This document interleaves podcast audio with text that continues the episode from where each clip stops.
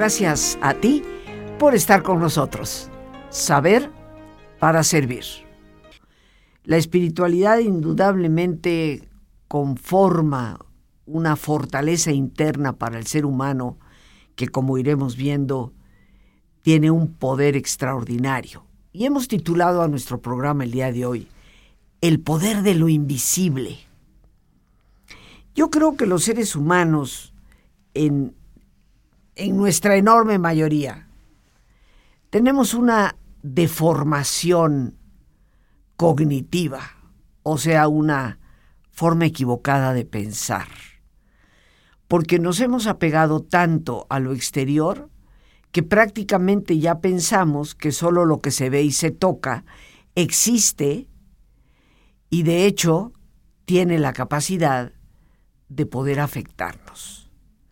Y hemos venido ignorando, de una manera u otra, una verdad contemplada desde el principio de los principios por nuestra humanidad. No, gran parte de la realidad ni se ve ni se toca, pero existe. Y gracias a esa convicción es que el ser humano ha procurado descubrir e ir por así diciendo, destapando como una cebolla, hoja por hoja, capa por capa, tratando de llegar al corazón de lo que es el misterio mismo de la vida. Pero como bien dicen los científicos, al cabo de llegar al resultado de su investigación, el misterio sigue estando ahí. Y tal vez creo yo, ese misterio es lo invisible de nuestra realidad, que tiene un poder definitivamente extraordinario, pero que desafortunadamente ignoramos porque no lo vemos y no lo tocamos. Y hoy, en el título que hemos dado, El poder de lo invisible, vamos a hablar de una de las herramientas invisibles más poderosas que existen y que es precisamente la oración. ¿Por qué hablar de oración, queridos amigos? Porque si hablamos de espiritualidad, tendríamos que preguntarnos en qué consiste. Y la espiritualidad es fundamentalmente ese conjunto de valores o principios que nos dan sostén que conforman lo que va a ser nuestra paz interior, nuestra capacidad de amar e indudablemente nuestra fortaleza. La espiritualidad debe de nutrirse, está conformada por diversos aspectos, pero uno de ellos, importantísimo, es la interioridad. Y ese viaje que realizamos hacia adentro nos pone en contacto no solo con nosotros mismos, sino con el misterio que nos habita, que es Dios mismo. Muchos de nosotros dudamos si creemos o ya no creemos en Dios. Y cuando se nos presenta la pregunta de por qué una crisis tan fuerte de fe como la que hoy vemos a nuestro alrededor está presente, la respuesta no es tan difícil de encontrar. No puedes creer en alguien a quien no conoces. Y no puedes conocer a alguien con quien no te comunicas. En las relaciones interpersonales sucede lo mismo. No puedes creer en un vecino a tu alrededor que nunca has visto, ni entrar ni salir de su casa. Dudarás si en realidad esos que te dicen que ahí está el vecino tengan razón. Y no puedes llegar a conocer a ese vecino si no sales de tu terreno para ir a la casa de al lado, tocar la puerta para poder conversar con él. Y es a través de esa conversación que vas a ir conociendo realmente quién es tu vecino. De igual forma, sin la comunicación, no podemos llegar a conocer a Dios. Y sin ese conocimiento llegaremos a dudar de su propia existencia. La oración, por lo tanto, es un puente y como todo puente está uniendo dos extremos de la ribera del río. Por un lado está la presencia de Dios y por el otro lado está nuestra propia esencia. ¿A qué me refiero con esto? Ese puente orante nos lleva a entrar en contacto con Dios, pero a la vez ese puente orante nos lleva a entrar en contacto con nosotros mismos. Y por eso San Agustín de Hipona, allá por el siglo V aproximadamente, afirmaba, Señor, permíteme conocerme a mí mismo para llegar a conocerte a ti. Ese camino de autoconocimiento es una inmersión al mundo de lo invisible. Y hoy quisiera, después de esta breve introducción, iniciar nuestro tema sobre este poder de lo invisible, comentando contigo un artículo que apareció publicado en el periódico ABC de la ciudad de Sevilla, en España, y que de hecho prontamente va a cumplir casi un año de haber sido publicado. Para ser más exacta, salió publicado el día 11 de marzo de 2018. Llegó a mis manos hace un buen tiempo, pero no había tenido yo la oportunidad de poder compartirlo contigo.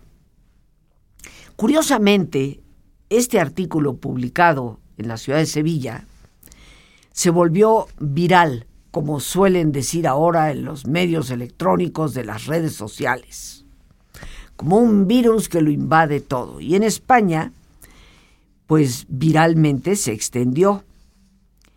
Y también, hacia finales del año pasado, tal vez un poco antes, empezó a extenderse en nuestro país. El autor de este artículo de periódico es el doctor Miguel Ángel Robles. Y curiosamente el doctor Miguel Ángel Robles es doctor en ciencias de la información por la Universidad de Sevilla.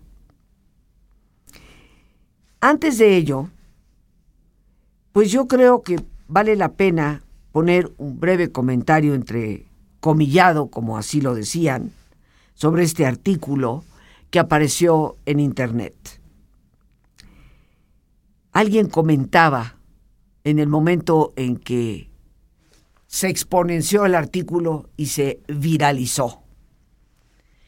No es habitual que un artículo dedicado estrictamente a la oración tenga una página entera en la sección de opinión de un gran periódico. Y esto ha ocurrido con el texto que firma el doctor Miguel Ángel Robles y que sale publicado en ABC Sevilla bajo el título Reza por mí.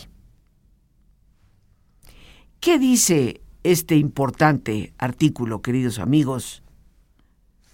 Lo comparto textualmente contigo. Rezar es una conversación con Dios. Es el momento de más calma del día.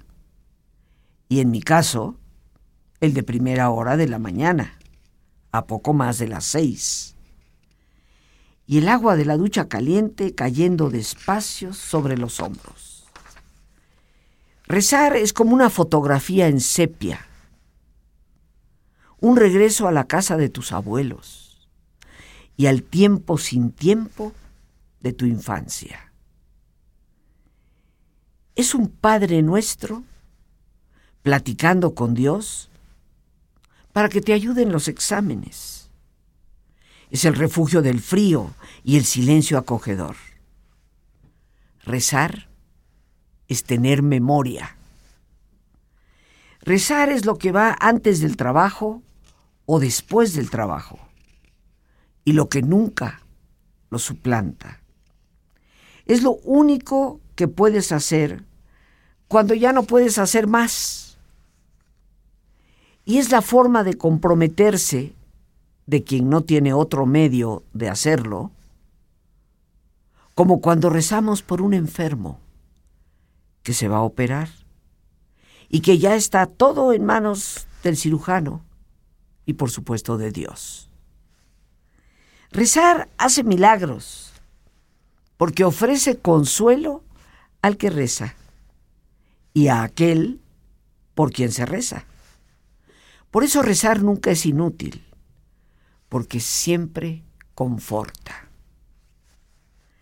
Rezar es decir, rezaré por ti y también reza por mí.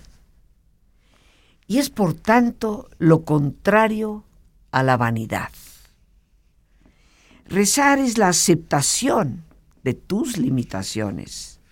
Es aprender a resignarse cuando lo que pudo ser no ha sido. Es vivir sin rencor, aprender a desapegarse, aceptar la derrota con dignidad y celebrar el triunfo con humildad. Rezar es buscar las fuerzas, si no se tienen, y confiar en que las cosas van a ser como deberían ser. Rezar es optimismo, no dar nada por perdido, luchar y resistir. Rezar es fragilidad y fortaleza. Rezar es desconectar y apagar el celular, el móvil, como dicen los españoles. Es introspección en esta sociedad de tanto exhibicionismo. Es relajarse y calmar los nervios y prepararse mentalmente para lo que ha de venir. No es solo buscar el coraje, sino también la inspiración, la idea, el enfoque, la luz, el claro en medio de la espesura. Rezar es razonar, aunque parezca lo más irracional que haya. Es la mente funcionando como cuando juegas un partido de tenis. Es planificar y anticipar las jugadas es abstracción en los tiempos de lo concreto y de lo material. Es pausa en un mundo tan excitado. Es calma cuando todo es ansiedad. Y es aburrido en la dictadura imparable de que todo tiene que ser divertido. Rezar es una forma extrema de independencia. Rezar es un placer oculto que se reserva para la intimidad, un acto privado y casi a escondidas, que cuando se hace acompañado necesita mucha confianza. Rezar es una declaración de amor por la persona que tienes en tus rezos. Es derramar tu cariño sobre los que más quieres y sentir el cariño de los que rezan por ti. Rezar es tener a otros en tus oraciones y estar en las oraciones de otros, que es mucho más que estar solo en su memoria. Rezar y sobre todo que recen por ti es la mayor aspiración que uno puede tener en la vida. Un privilegio inmenso. Es querer tanto a alguien como para rezar por él, por ella, y que alguien te quiera tanto como para rezar por ti. ¿Cabe mayor orgullo? ¿Existe mayor plenitud?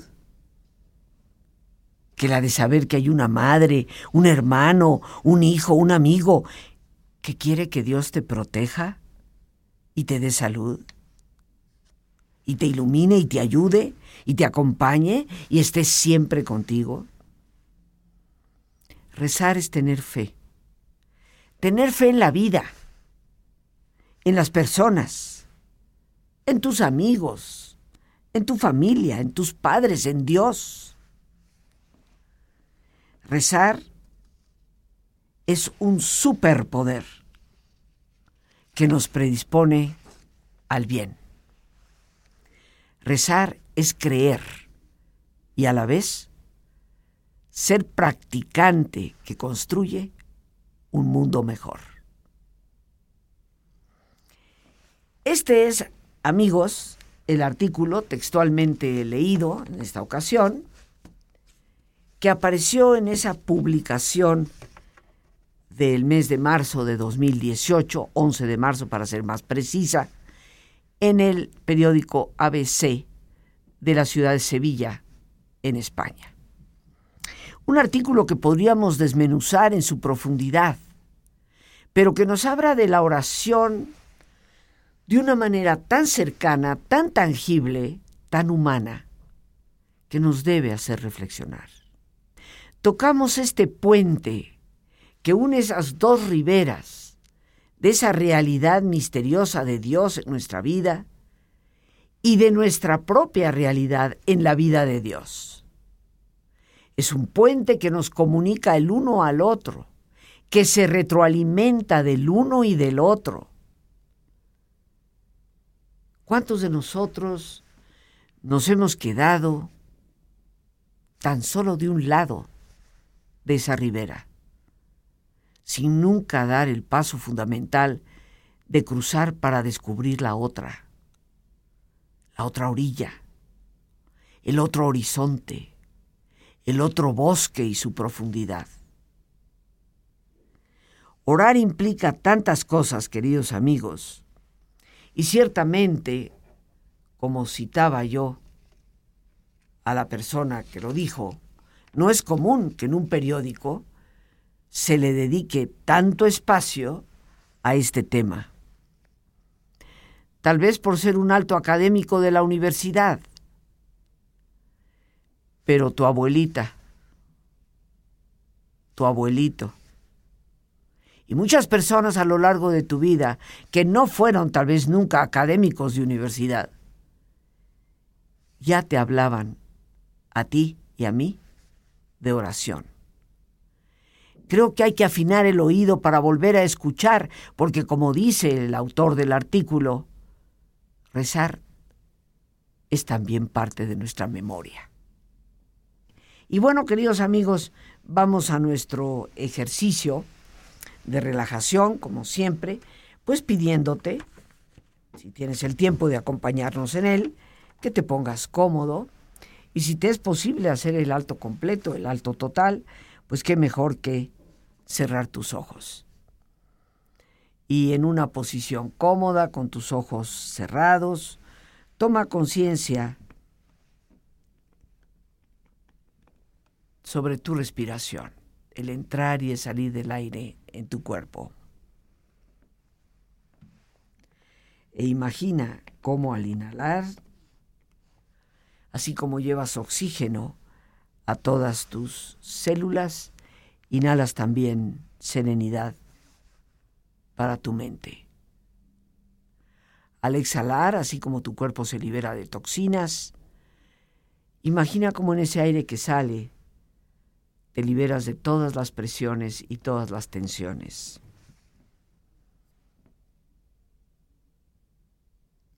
Respira profundamente.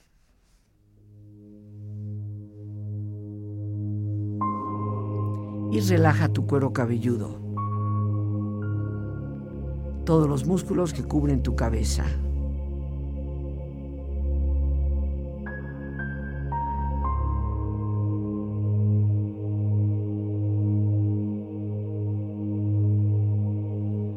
Relaja tu frente, siente la piel, la vibración de la piel que cubre tu frente.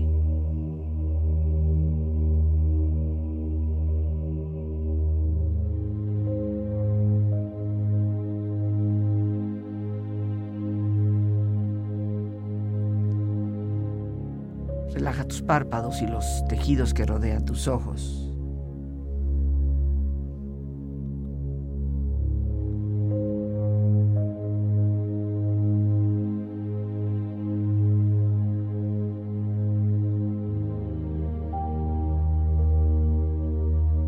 Relaja tus mejillas, toda la piel que cubre tu cara.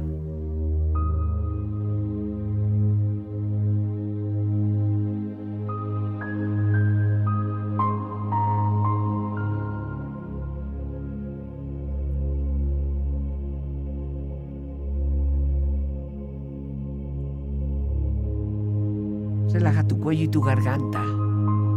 Siente su flexibilidad, equilibrio, balance.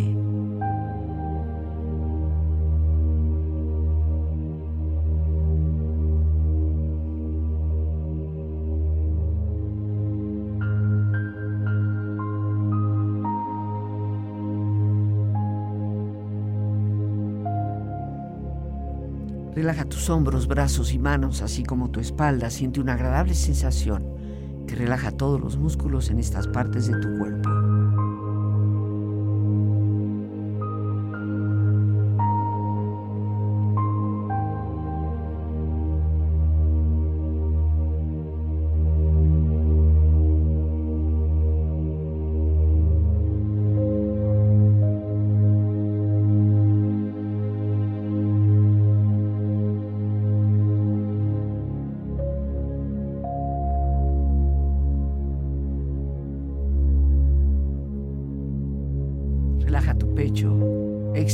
Interiormente.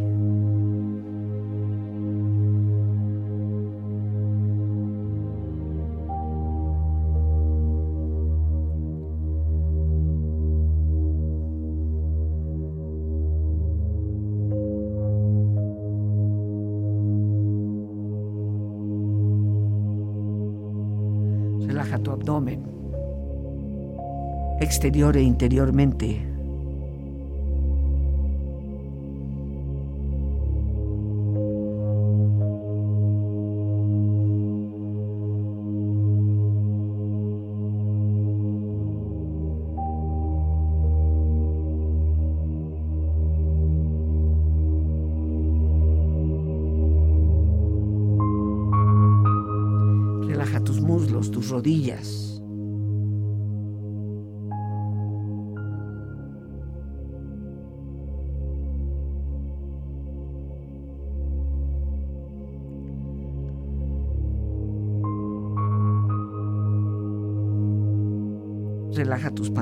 Y tus pies.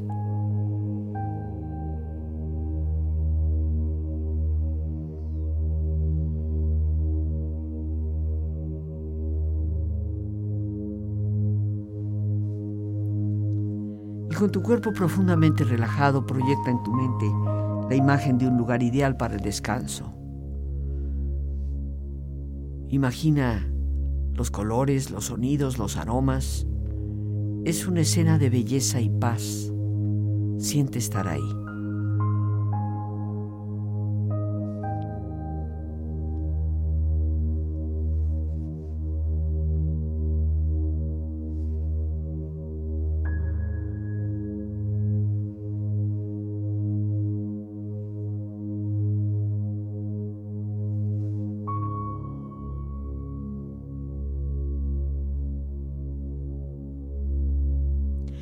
Cuerpo relajado y tu mente serena, reflexiona.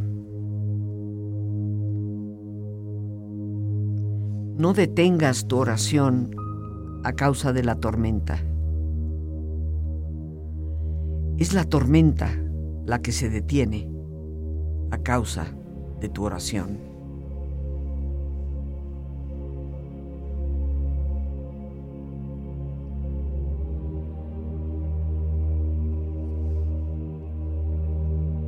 Oración es el lugar donde las cargas cambian de hombros.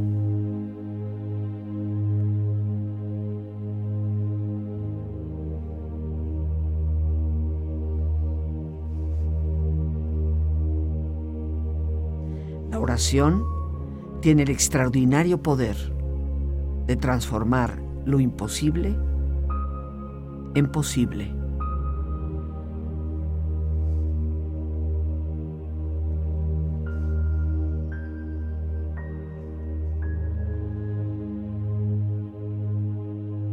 Respira profundamente.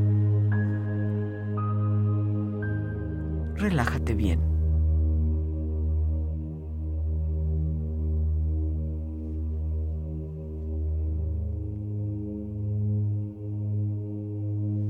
Y con esta experiencia empieza lentamente a estirarte, brazos, manos, piernas y pies, moviendo tu cuello, bostezando si lo deseas, haciendo que tu cuerpo retome su nivel de actividad habitual hasta muy lentamente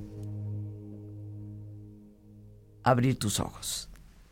Ojos abiertos, bien despierto, muy a gusto, bien descansado y en perfecto estado de salud, sintiéndote mejor que antes en toda forma.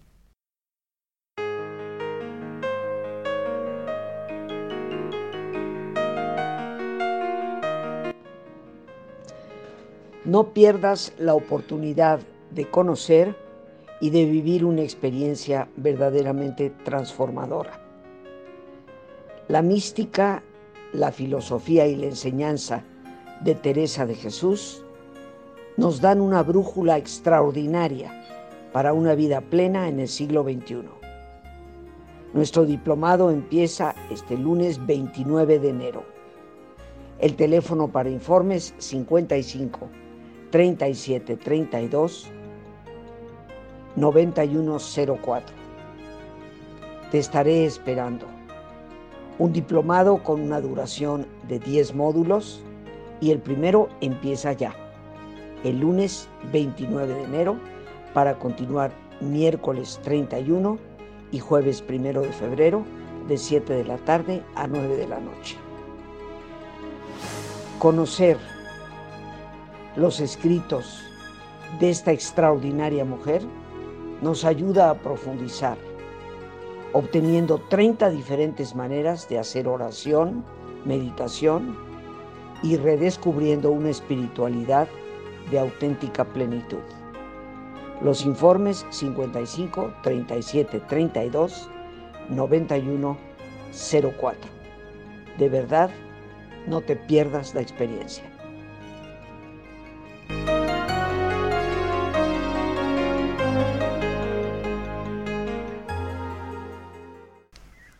La oración es parte fundamental de la espiritualidad humana. La espiritualidad se nutre de una fortaleza interna y esa fortaleza interna se nutre a la vez de la oración. Es una de las características de la espiritualidad, como lo son la sabiduría, la ética, el desapego, el amor, la esperanza, la fe. Pero tenemos, debemos de retomar el sentido de lo que la espiritualidad es, porque para muchas personas se convirtió en una religiosidad dogmática y en una práctica de devociones que a veces no tienen mucho que ver con la verdadera silenciosa oración del corazón que va en función de una relación personal e íntima con Dios mismo. Teresa de Jesús, maestra de oración indudablemente y doctora de la Iglesia, ya nos decía que Dios nos guarde de que nuestra oración sea solo con los labios, que es el rezo habitual que muchas personas hacen, sin penetrar en el misterio de la relación. Orar implica hacer silencio. Orar implica cerrar los ojos. Orar implica en ese silencio contemplar a quien no podemos definir, a quien no podemos imaginar, porque cualquier cosa que tú imagines que es Dios, no lo es. La imaginación humana no puede contener a Dios mismo. Es la fe la que nos une en esa relación de sentirnos sostenidos, acompañados, escuchados, promovidos y por sobre todas las cosas, sentirnos amados. Orar es una conversación con Dios. Y decía este artículo del ABC en Sevilla, es el momento de más calma del día hay que aprender muchas veces a orar de verdad. Orar debe ser parte central de nuestra vida. porque es eje fundamental de fortaleza para nutrir la fe. Y así cuando una persona siente que la fe se le ha un poco desvanecido, evaporado, y se pregunta cómo poder recobrarla, la oración indudablemente es el camino, porque el que persiste en la oración llega de nuevo a sentir esa certeza de un Dios que nos cubre y a la vez nos sostiene, un Dios que nos rodea y a la vez nos habita en nuestro propio interior.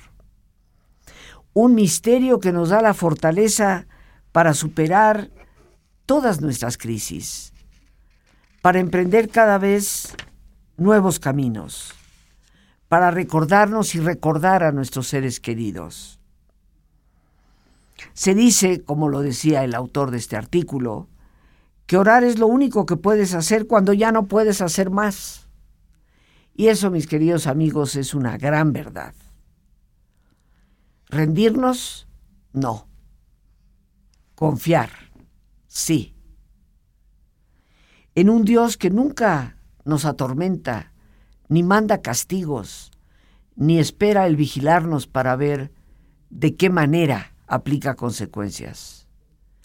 Es un Dios que, como Teresa de Jesús decía, te está mirando y está esperando que lo mires.